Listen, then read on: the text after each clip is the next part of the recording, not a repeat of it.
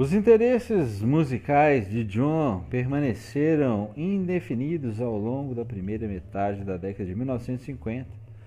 Ele escutava ao mesmo tempo, indiferente e cativo, os astros da parada de sucesso banal que se apresentavam na BBC. Se houve, foi pouco o que o empolgou genuinamente.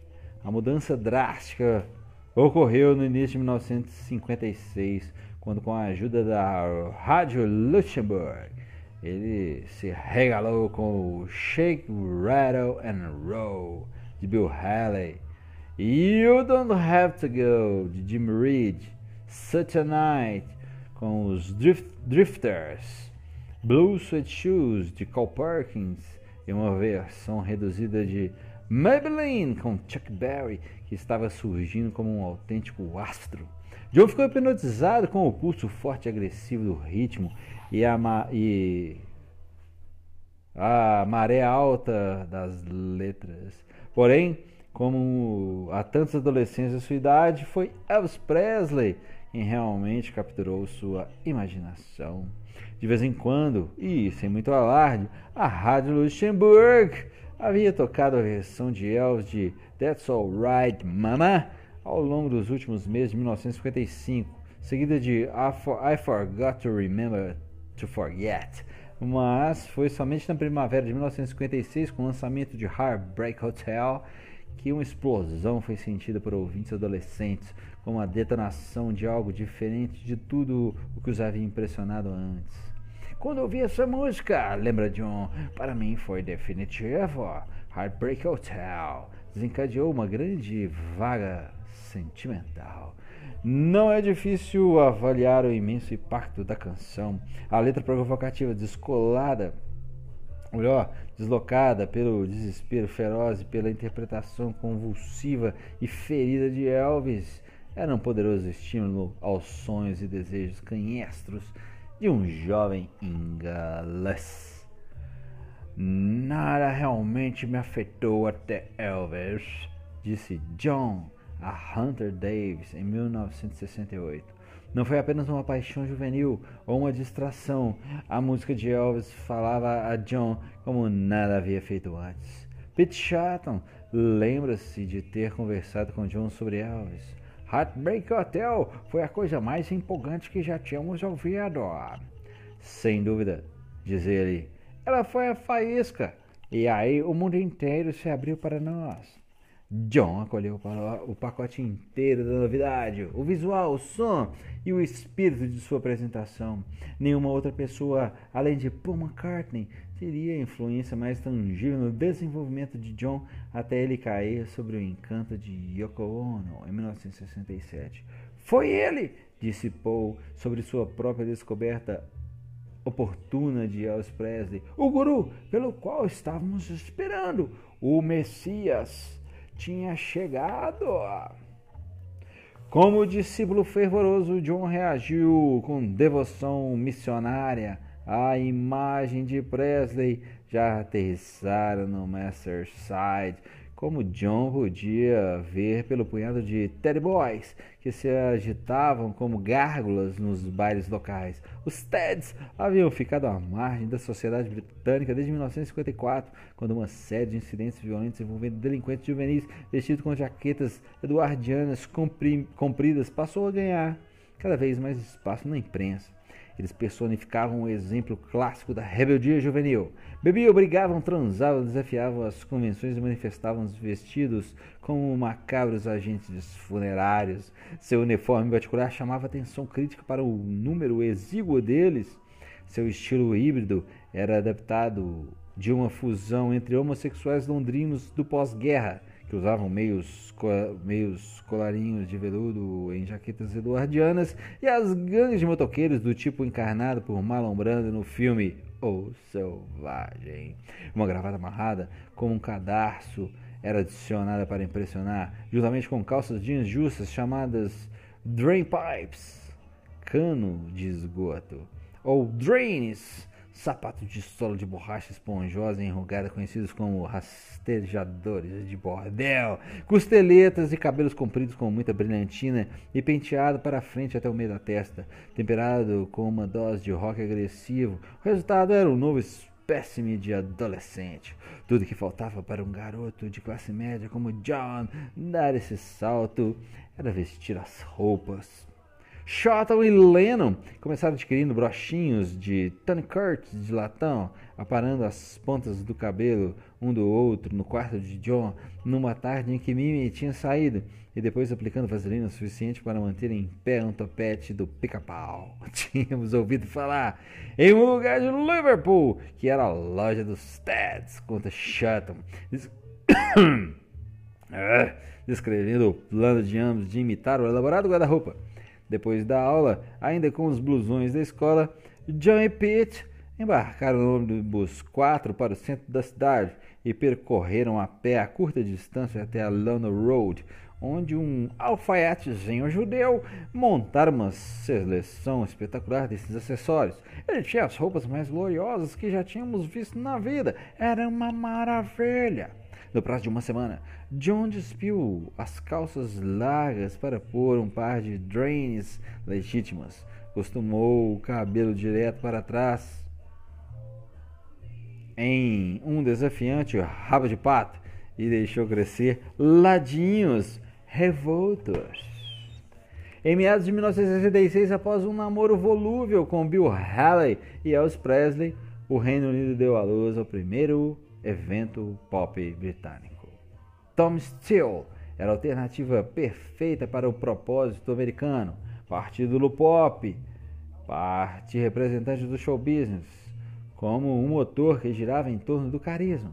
Ao contrário de Presley, que explodira da obscuridade com força, com a, por força da voz e da persona explosivas, Tony Steele era produto de elaborados projetos de bastidores marinheiro mercante nascido Tony Higgs, ele foi descoberto no sentido mais livre da palavra, cantando no clube londrino da Regent Street chamado Stork Room.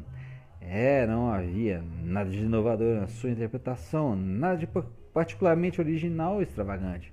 Mesmo seu repertório era um balaio de gato com inofensivas canções folk executadas pelo sistema de amplificação mais simples e reconstituídas como rock and roll e de qualidade inferior. Mas no momento em que as luzes incidiam sobre Tony Me, tornou-se óbvio que ele tinha uma presença enorme. Ele iluminava o auditório inteiro. Larry Parnes, que iria se tornar um dos empresários pioneiros do pop britânico e que, sem saber, deu aos Beatles sua primeira oportunidade, remodelou a imagem de Steel e lançou seu jovem protégé como o Elvis Presley britânico. Com isso, deu pontapé inicial para uma blitz de marketing que herdeava um contrato com a Decca, várias aparições bem colocadas na TV e uma ponta no filme da moda Kill Me Tomorrow. O primeiro disco de estilo ridiculamente intitulado Rock with the Caveman era uma deprimente punhalada no linguajar popular, afastando com isso seu público pretendido. Não obstante, durante dois anos ele conseguiu atrair as multidões que buscavam sustento numa fonte menos condescendente. Diga-se a seu favor, ele parecia um rapaz novo que se apresentava como um veterano. Mais tarde, Barnes o arrancou do fulgor Brasil do rock para o holofote mais domesticado, no comando de espetáculos de variedades no circuito da, do Moss Empire, onde ele poderia se soltar por assim dizer, sem macular sua imagem profissional. No entanto, Steele se mostrou não tão carente de talento quanto escorregadio demais para ser levado a sério. John Lennon seguira e rejeitara Tom Steele como uma joia barata de imitação. Muito mais estimulante para ele foi a estreia de Lonnie Donegan e a loucura do Skiffle Asterisco. Estilo de música popular que surgiu na Inglaterra nos anos 50, derivado da música sertaneja country e do rock, que explodiu em meados de 1956. À primeira vista, Anthony James Donegan e John Lennon dificilmente pareceriam feitos um para o outro, afora a coincidência de ambos terem nascido no norte. 10 anos mais velho que John, Donegan era de Glasgow, onde crescera num mundo apinhado de músicos bem-sucedidos graças a seu pai, que era o primeiro violino na Orquestra Nacional da Escócia. Seu primeiro talento, porém, era um tanto menor. Seu próprio talento, porém, era um tanto menor. Os instrumentos de corda que ele dominava só se usavam na música popular, prescindindo das partituras, o que indicava uma quebra de linha na linha orquestral da família. Tony saiu de casa aos 17 anos para empreender uma odisseia vaga, mas essencial mudou de nome para homenagear o guitarrista de blues Lonnie Johnson e, depois de um período de serviço civil, serviço civil entrou para a Ken Collier Band, um dos principais pilares do circuito das casas de jazz tradicional. Quando Chris Barber deixou a banda de Collier para formar um grupo rival em 1951, criou a Washboard Wonders, partindo de sua sessão de percussão como uma formação para preencher intervalos. Ele tocava um contrabaixo de marca, um lugar do, no, em lugar do engenhoso cabo de vassoura adaptado pelos 100 gramas da época, acompanhado pelo baterista Barry Bryden na tábua de lavar roupa e Donegan ao violão, apresentando uma estranha miscelânea de blues, spirituals e canções folk, todos americanos, que pareciam galvanizar as plateias híbridas. Uma das músicas, Rock Island Line, apareceu em 1954 no LP de Barber, New Orleans Joyce, e era perdida com tanta frequência nos, em programas de rádio que em 1956 acabou sendo lançada como um compacto simples, que subiu até o topo das paradas. A canção em si, em si gerava agitação pelo andamento que parecia um vendaval quase obsessivo, mas foi o charme improvisado do skiffle que capturou a imaginação do país. O rock and roll era excessivo, muito rápido, do ponto de vista da maioria dos países ingleses. Era agressivo, ancorado em temas tabus como violência e sexo, e por isso inaceitável como fuga à realidade. O skiffle era o meio termo, ele avançava vários graus na intensidade da música pop, longe das dores de cotovelo de When Eyes Are Smiling e Who's Sorry Now, mas a familiaridade das músicas, cheias de retórica socialmente conscientes da era da depressão, trouxe uma dose de repouso para uma cultura em rápido declínio internacional. E Lonnie Donegan era seu, perfe... era seu perfeito porta-voz com o corpo esquelético plantado visivelmente no centro do palco. Lonnie lançava-se impetuoso nas canções como se cada uma delas fosse controlada por um cronômetro, galopando à força de chicotes e espora, aumentando o vapor e a velocidade, até que se tornava inevitável que ele pisasse fundo no freio ou se autodestruísse. Suas representações não eram tão musicais quanto melodramáticas. O esquivo arrebatava as plateias de Liverpool, não porque fosse novo, mas porque era muito inesperadamente familiar. Nele, elas ouviam a influência da música country e western, que havia muito gozava de popularidade entre marinheiros ativadores que controlavam entusiasmados nos embarcadouros do Merseyside. Durante um período, durante um período, logo depois da guerra, Liverpool foi considerada a Nashville do Norte por seu rico depósito de atrações, grupos de atrações, grupos locais como Honk, Honk, Honk, Honk, Walters and the Dusty Road Rambles and the Blue Mountains Boys, John Good and his Country Kingfolk, Kingfolk e cerca de 40 outros apresentavam-se regularmente ao longo dos anos de 1950, interpretando a mais recente coqueluche do país, tão logo o navio seguinte ocorreva no porto. Mas enquanto o Country no Western tinha sua cota de admiradores, era o skiffle que causava sensação. Não demorou muito para que a maior parte dos 328 pontos filiados à Associação de Clubes Sociais de Liverpool promovesse algum tipo de espetáculo associado ao skiffle. Até restaurantes e lojas de departamento entraram, entravam em, na ação. Durante os meses seguintes, os adolescentes britânicos iriam, britânicos iriam capturar esse novo som primitivo, prontamente acessível, e o incorporariam com o seu próprio som As bandas de esquifo brotavam onde quer que houvesse pessoas para explorar o equipamento de lavar roupa da família. Comparados com outros tipos de música, era brinquedo de criança. O rock and roll estava além da nossa imaginação, diz Eric Griffiths, que pouco depois de ouvir Lonnie Dunningham, tratou de convencer a mãe a comprar um violão barato. Mas o esquifo era música que podíamos tocar e tocar direto logo de cara. Mais que qualquer outro membro da turma de Walton, Griffiths estava preparado para dar uma boa centrifugada nesse negócio de skiffle.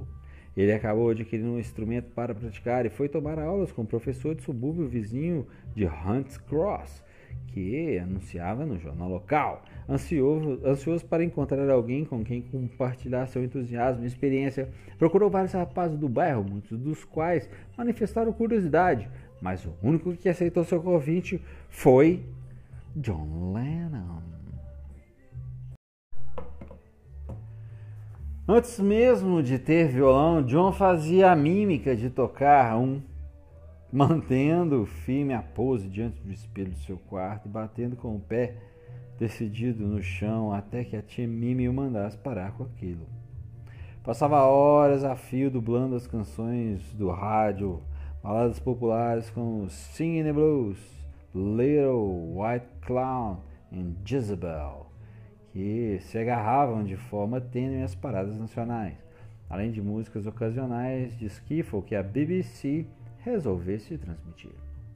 De vez em quando, John tomava o ônibus para Liverpool e ficava namorando os violões da vitrine da Hesses, uma loja de músicas em Whitechapel que tinha o melhor estoque de instrumentos da cidade.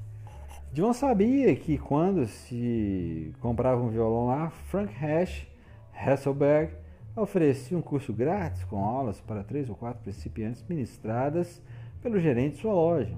Mesmo assim, a despeito da oportunidade de estudar com um professor, Mimi se recusava terminantemente a atender aos pedidos de John. Ela nem queria ouvir falar a respeito disso, argumentando que tocar violão era coisa de Ted Boy e não fazia nenhum sentido prático para ele. Sua mãe, Julia, era mais fácil de se interessar pelo assunto e mais acessível. Durante as visitas diárias a Menlove Avenue, John levantava o assunto em momentos oportunos, lembrando-lhe quando ela própria gostava de tocar banjo. Mas as objeções de Mimi levantavam um verdadeiro dilema. Afinal de contas, era ela quem arcava com a responsabilidade de John. Julia não tinha como puxar o tapete da irmã, não depois do esforço que ela dedicara a criá-lo. Talvez no ano que vem, disse ela ao filho, quando você tiver concluído os estudos. Aquilo não serviu muito de consolo para John, que estava decidido a fazer o que queria, mesmo que isso significasse jogar uma irmã contra a outra. Ele topou com um anúncio na Revel de um violão barato, com garantia de não rachar. Tudo o que o separava de possuí-la eram cinco libras e dez shillings. Após muita bajulação da parte de John, Julia cedeu-lhe emprestou o dinheiro com a condição de que o instrumento fosse entregue em sua casa e não na de Mimi. O violão de cordas de aço da linha de produção Galaton Champion era montado com madeira de bordo de grânulo largo, laqueada, um, em lugar do habitual abeto, abeto vermelho alpino em um estilo meio cowboy, meio espanhol, com filete branco, imagem preta e completamente despojada. Seu corpo era significativamente menor que os modelos curvos com abertura em forma de F, populares entre a maioria dos músicos de Liverpool, e nem mesmo tinha um traje padrão. Era meio pobrinha, admitia John ao lembrar-se dela. Mas, com o violão, era robusto bastante para segurar uma nota apesar da resistência dos trastes. E John imediatamente começou a pelejar com ele para produzir um som consistente, ainda que torturante. Permanece um mistério o modo como John deu a notícia à sua tia, embora seja razoável concluir que quando ele finalmente apresentou o violão, ela tenha soltado um suspiro teatral, como de costume, e aceitado com o fato consumado que o violão ocuparia um lugar na casa. Anos depois, ela chegaria a afirmar que fora ela e não Julia quem de fato comprara o primeiro violão de John, chegando ao ponto de inventar um novo preço e outra procedência. Mas a essa altura, pormenores como esses eram irrelevantes. John e seu violão já faziam parte ah, da história.